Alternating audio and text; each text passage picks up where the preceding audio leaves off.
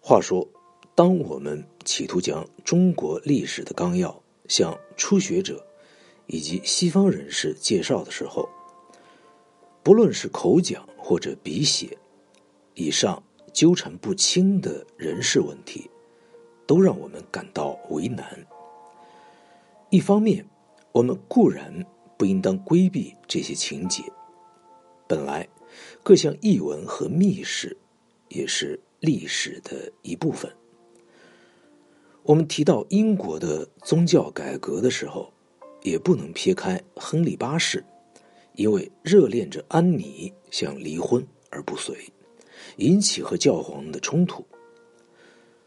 在说到俄国女皇凯瑟琳的开明专制的时候，也免不了要提到谋杀彼得三世，才使得他获得政权的由来。以此看来，中国的历史也就避免不了类似的情节。就算这些故事轻佻琐屑，只要诗人视为重要，也不便由我们于几百年之后另自做主，将之秉斥不提了。只是在这个期间，我们所说的困窘之处，无非在明代史里，这种故事接二连三的整幅出现，有时翻阅十年的记录。几乎没有其他的事情可说，全部的历史尽是一些轻佻琐屑的故事。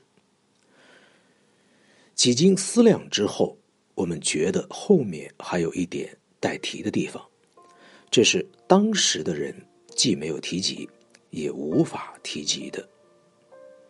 当明朝经过创造的阶段而固定下来的时候，朝廷的主动部分实为。百官臣僚的集团，而不是君主。文官因为科举取士，也就是甄别选择的所有程序，都有定规可循，即一般的考核升处亦复如是。就算朱元璋罢掉宰相这个官位，而且直到明朝灭亡也没有复制。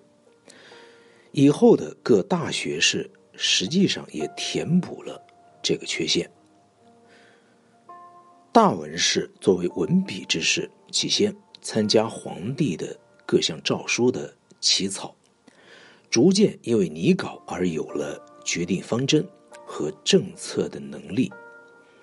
到了后来，官阶和声望与日俱增，实际上成为统合文官组织的。